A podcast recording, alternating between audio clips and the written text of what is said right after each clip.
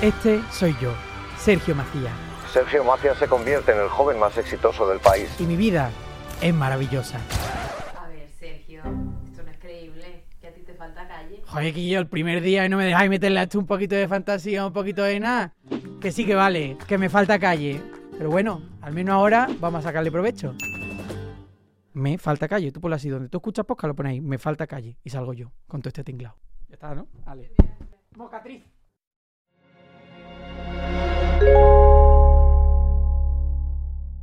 Podimo.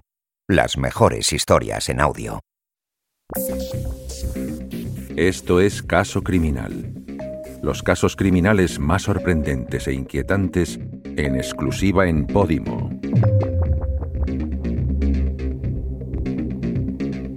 Estás escuchando El caso de los virginianos. Todos los datos recogidos en este podcast han sido publicados por medios de comunicación y en sentencias judiciales. Episodio 5. El futuro de los virginianos. A lo largo de la historia, han sido decenas las personas que han asegurado ver a la Virgen. Amparo Cuevas es una de ellas. Ocurrió en 1981 en un pequeño pueblo de Madrid. Desde entonces, miles de seguidores peregrinan todos los meses hasta el lugar. Allí las aguas curativas, los milagros y las profecías han acompañado a una vidente que apenas sabía leer y escribir. En los alrededores, la imagen de la Virgen ilustra calendarios, polígrafos o figuras de cera en los mercadillos. Es el negocio de la fe. La Iglesia nunca ha reconocido estos hechos sobrenaturales, pero sí los ha permitido hasta donde ha autorizado la ley. Estafas, maltratos o detenciones ilegales son entre otras las querellas a las que ha tenido que hacer frente Amparo Cuevas y su círculo más cercano. Los milagros en este caso no entienden de justicia. Sus fieles adeptos son conocidos como los virginianos, capaces de donar todo su patrimonio a cambio de un lugar en el cielo. Cuarenta años más tarde, y tras su muerte, Amparo Cuevas deja un entramado de fundaciones con un patrimonio que supera, según muchos, los 300 millones de euros. Los sucesos que se narran en el siguiente capítulo son conocidos como el milagro de El Escorial. ¿Cómo gestionó Amparo Cuevas las visiones y las apariciones de la Virgen? ¿Era verdad que la veía o se trataba de un engaño? ¿Estaba Amparo Cuevas sana mental y psicológicamente? Son las preguntas que se hicieron en su momento detractores y ateos del pueblo del Escorial. ¿Cómo una asistenta que apenas sabía leer y escribir embaucó a cientos de seguidores para rezar en Prado Nuevo?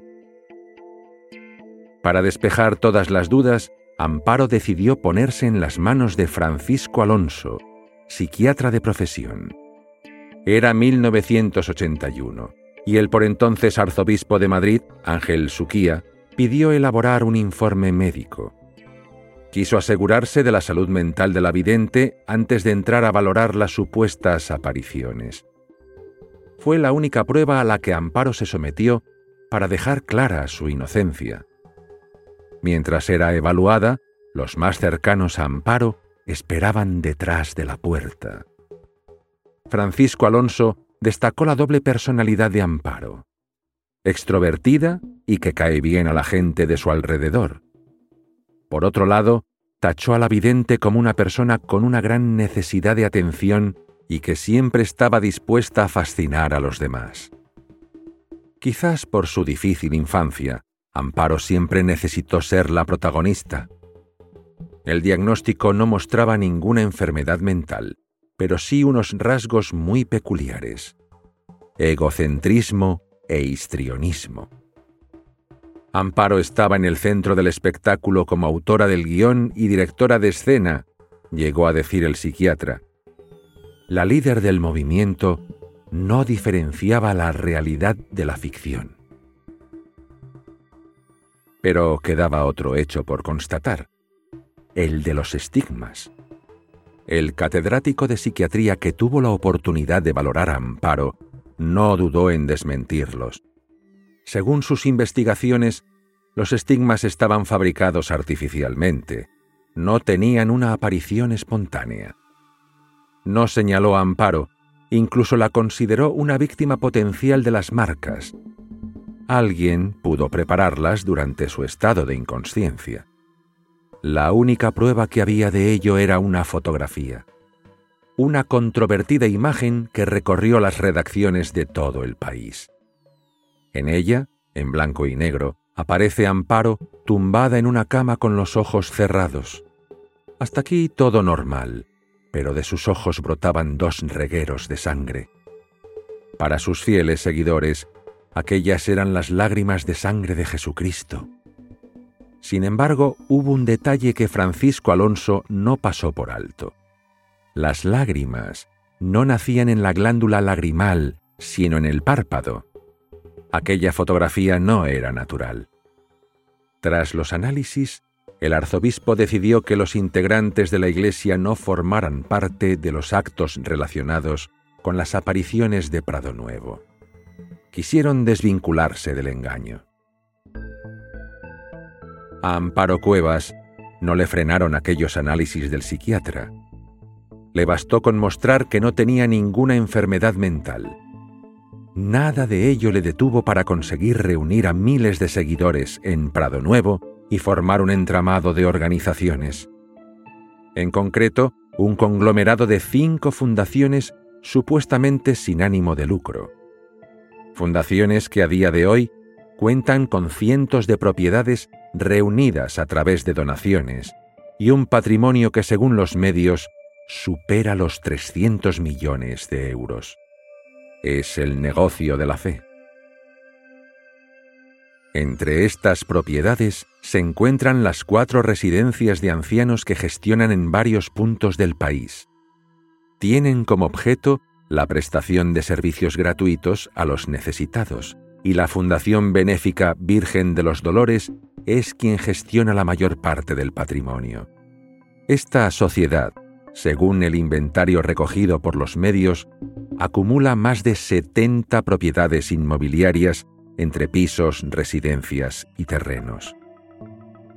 Muchas de las denuncias afirman que el verdadero objeto de estas fundaciones es la de blanquear el dinero negro que obtienen a través de las donaciones. Donaciones recogidas como voluntarias y hechas por los mismos miembros de la Asociación Pública de Fieles es la Asociación de Víctimas quien equipara la obra de Amparo como una presunta secta. Según denuncian, usan estas sociedades de tapadera para gestionar el dinero de viudas, ancianos y personas enfermas. Fundaciones que no pagan impuestos y que se ahorran miles de euros al año. Ellos se defienden. No pueden rechazar las donaciones por la ley de fundaciones serían acusadas de no aceptar ayudas para poder llevar a cabo el fin por el que fueron creadas.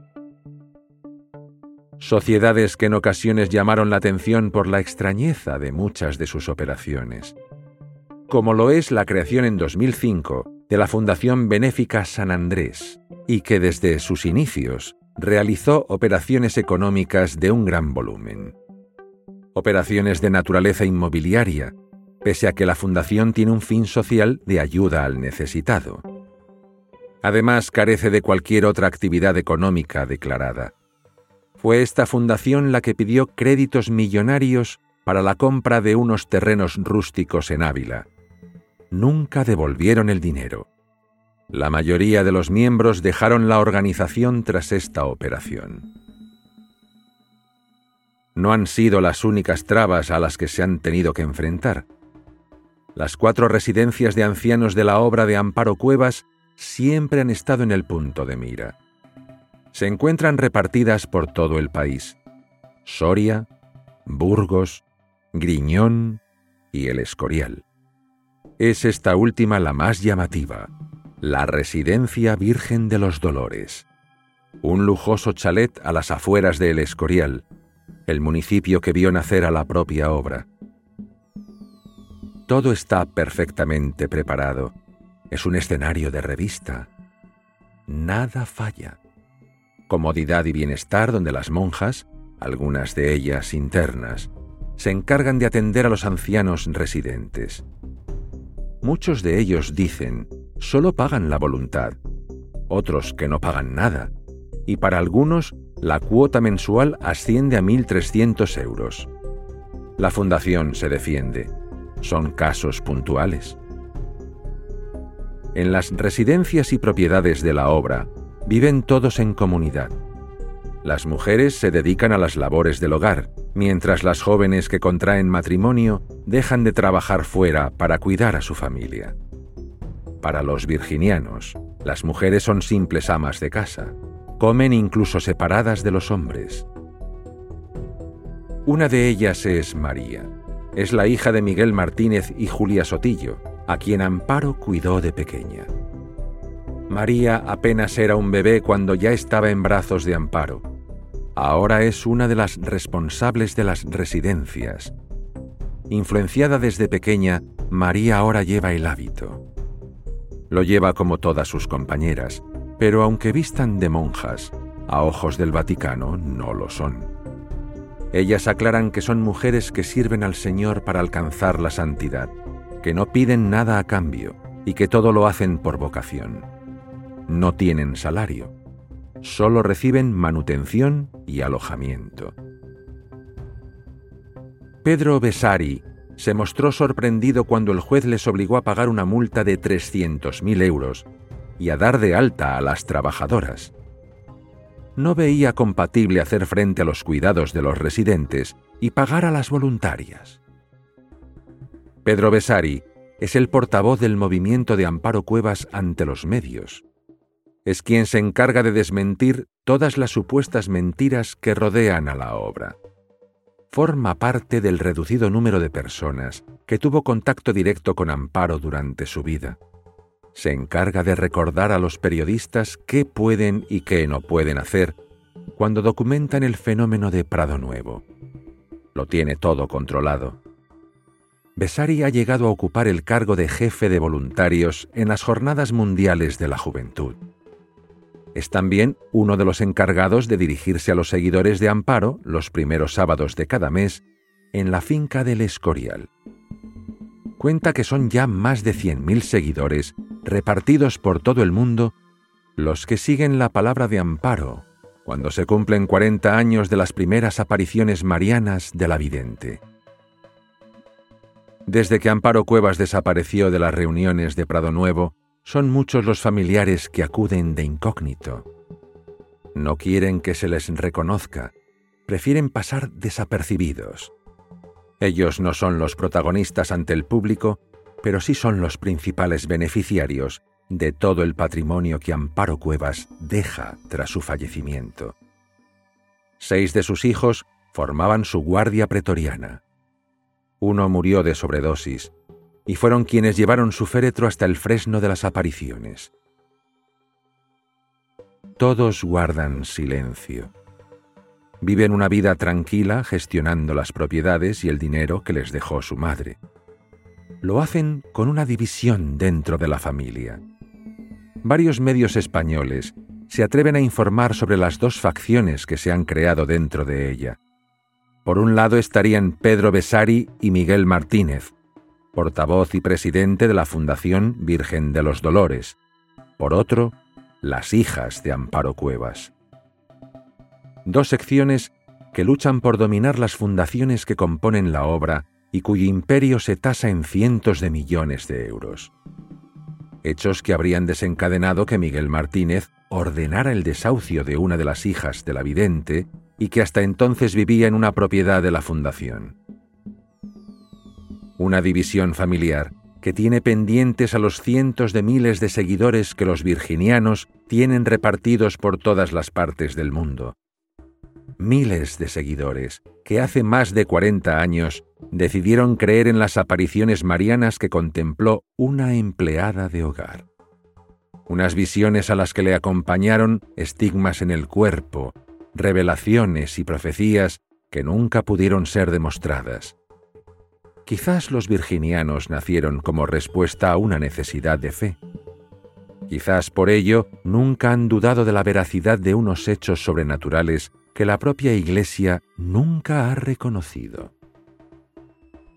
Hechos de una obra que tuvieron como protagonista a una virgen que supo de fe, pero también de urbanismo, que pidió la construcción de una capilla para rezar a su hijo y que sirvió para darle sepultura a la propia vidente años después, rodeada de lujos tras una infancia marcada por la pobreza.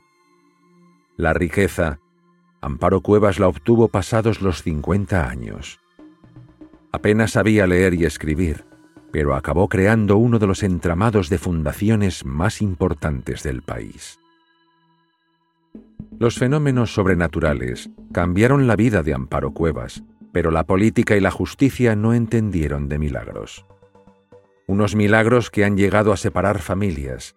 Desde fuera denuncian un lavado de cerebro y un aprovechamiento de las personas más desfavorecidas.